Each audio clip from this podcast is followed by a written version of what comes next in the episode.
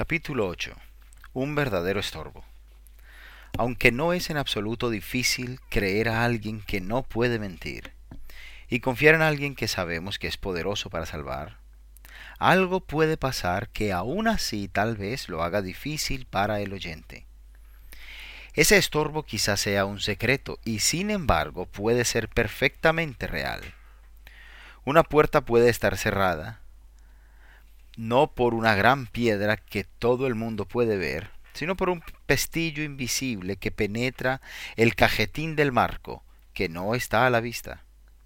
Un hombre puede tener buena vista y sin embargo no ver un objeto porque alguna otra cosa se interpone entre él y el objeto. Ni aun el sol podrías ver si te atasen alrededor de la cabeza un pañuelo o un simple jirón de un trapo. Oh, las vendas que los hombres se empeñan en atar sobre sus propios ojos. Un pecado deleitoso, abrigado en el corazón, impedirá a un alma que haga suyo a Cristo por medio de la fe. El Señor Jesús ha venido para salvarnos del pecado.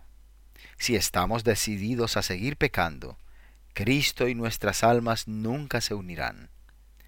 Si un hombre se bebe un veneno, y alguien llama a un médico para que venga a salvarle la vida, puede que éste tenga un antídoto eficaz consigo.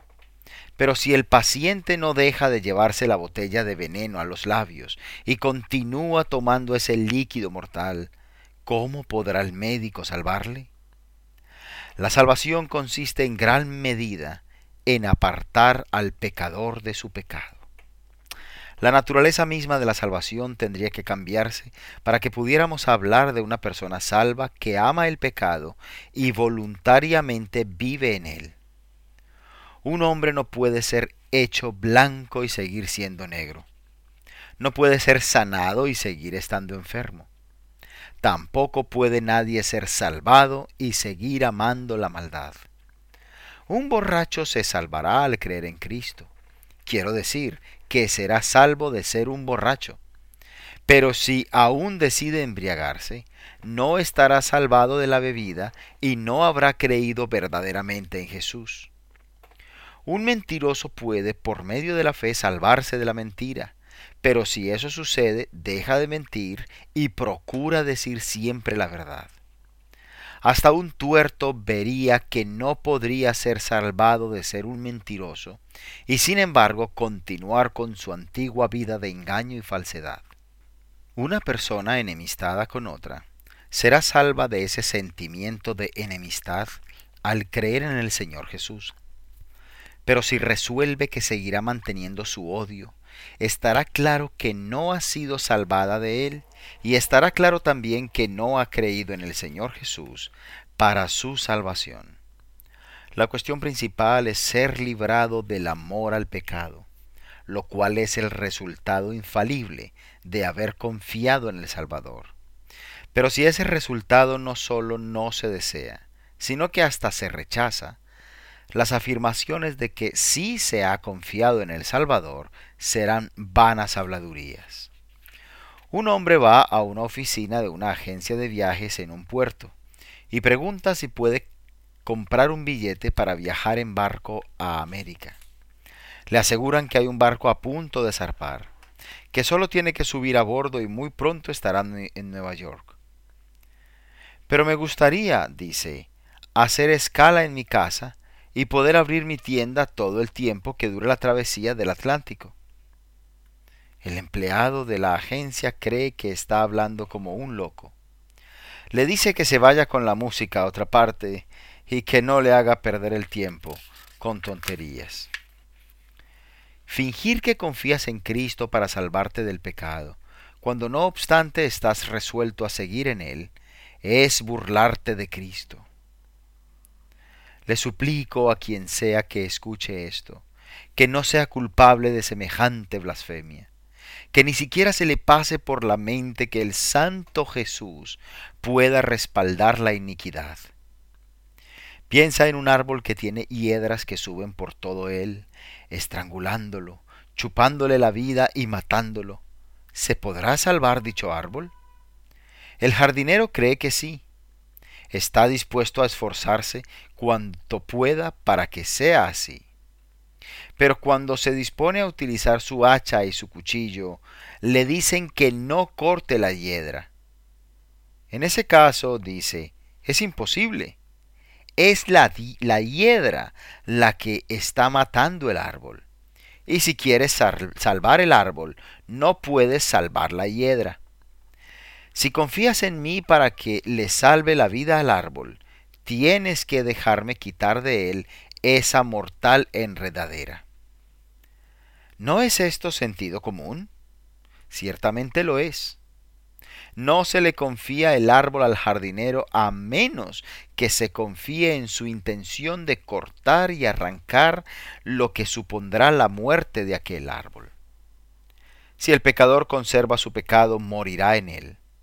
Si acepta ser rescatado de su pecado, el Señor Jesús es poderoso para hacerlo y lo hará si confía su vida a Él.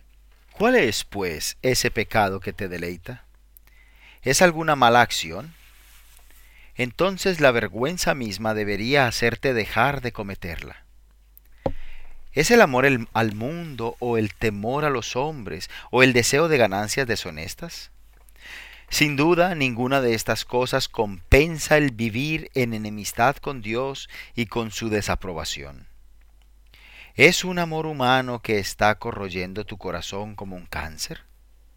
¿Puede acaso una criatura equipararse al Señor Jesús? No es idolatría permitir ni por un momento que se compare ninguna cosa material con el Señor Dios. En mi caso, dice alguien, Dejar el pecado concreto que me tiene cautivo supondría un gran perjuicio para mi negocio. Arruinaría mi futuro y reduciría mis posibilidades de ser de utilidad. Si es así, tu situación ya ha sido zanjada por las palabras del Señor Jesús, quien te ordena que saques tu ojo, o cortes tu pie o mano, y lo arrojes lejos de ti, en vez de ser arrojado todo tú al infierno. Es mejor entrar en la vida con un ojo y con el más pobre de los futuros que conservar todas las esperanzas y quedarse sin Cristo. Mejor ser un creyente cojo que un pecador que puede saltar. Mejor ser un soldado raso toda la vida en el ejército de Cristo que ir a la vanguardia y ser un oficial de alto rango bajo el mando de Satanás. Si ganas a Cristo, poco importará lo que pierdas. Muchos, sin duda, han tenido que pasar por una experiencia que los ha dejado mutilados o lisiados para toda esta vida. Pero si de ese modo han entrado en la vida eterna, grande ha sido su ganancia. La cuestión se reduce a esto, amigo mío, como también descubrió John Bunyan, una voz que te habla y te dice, ¿conservarás tu pecado e irás al infierno? ¿O dejarás tu pecado e irás al cielo? Deberías decidir este asunto antes de moverte siquiera del sitio donde estás ahora mismo. En el nombre de Dios, te pregunto, ¿cuál será tu elección? ¿Cristo y la salvación o el pecado predilecto y la condenación? No hay opción intermedia. Demorar la decisión o negarse a tomarla será prácticamente una decisión segura a favor del maligno. Quien se para a pensar si va a ser honrado o no, se encuentra ya fuera del camino recto. Quien no sabe si desea ser limpiado del pecado, demuestra tener un corazón corrupto. Si ansías librarte de toda tendencia pecaminosa, nuestro Señor te capacitará para hacerlo en el acto. Su gracia, ha alterado ya la dirección de tus deseos. Es más, tu corazón ha sido renovado. Por tanto, confía en Él para recibir fuerza para luchar contra las tentaciones que aparezcan en el camino y para cumplir las órdenes del Señor cada día. El Señor Jesús es grande para hacer que el cojo salte como un ciervo y para hacer que el paralítico tome su lecho y ande. Él te hará capaz de vencer ese mal hábito. Echará el demonio de ti. Sí, aun si tuvieras siete demonios, los echaría fuera en un instante. Su poder para limpiar y santificar no tiene límite. Ahora que estás dispuesto a ser curado, se ha solucionado la mayor dificultad. Aquel que ha enmendado tu voluntad puede disponer todos tus demás poderes y dirigirlos para su gloria. ¿No habrías deseado sinceramente dejar todo tu pecado si Él no te hubiera encaminado secretamente en esa dirección? Si ahora confías en Él, verás claramente que Él ha comenzado en ti la buena obra y estamos seguros de que la perfeccionará.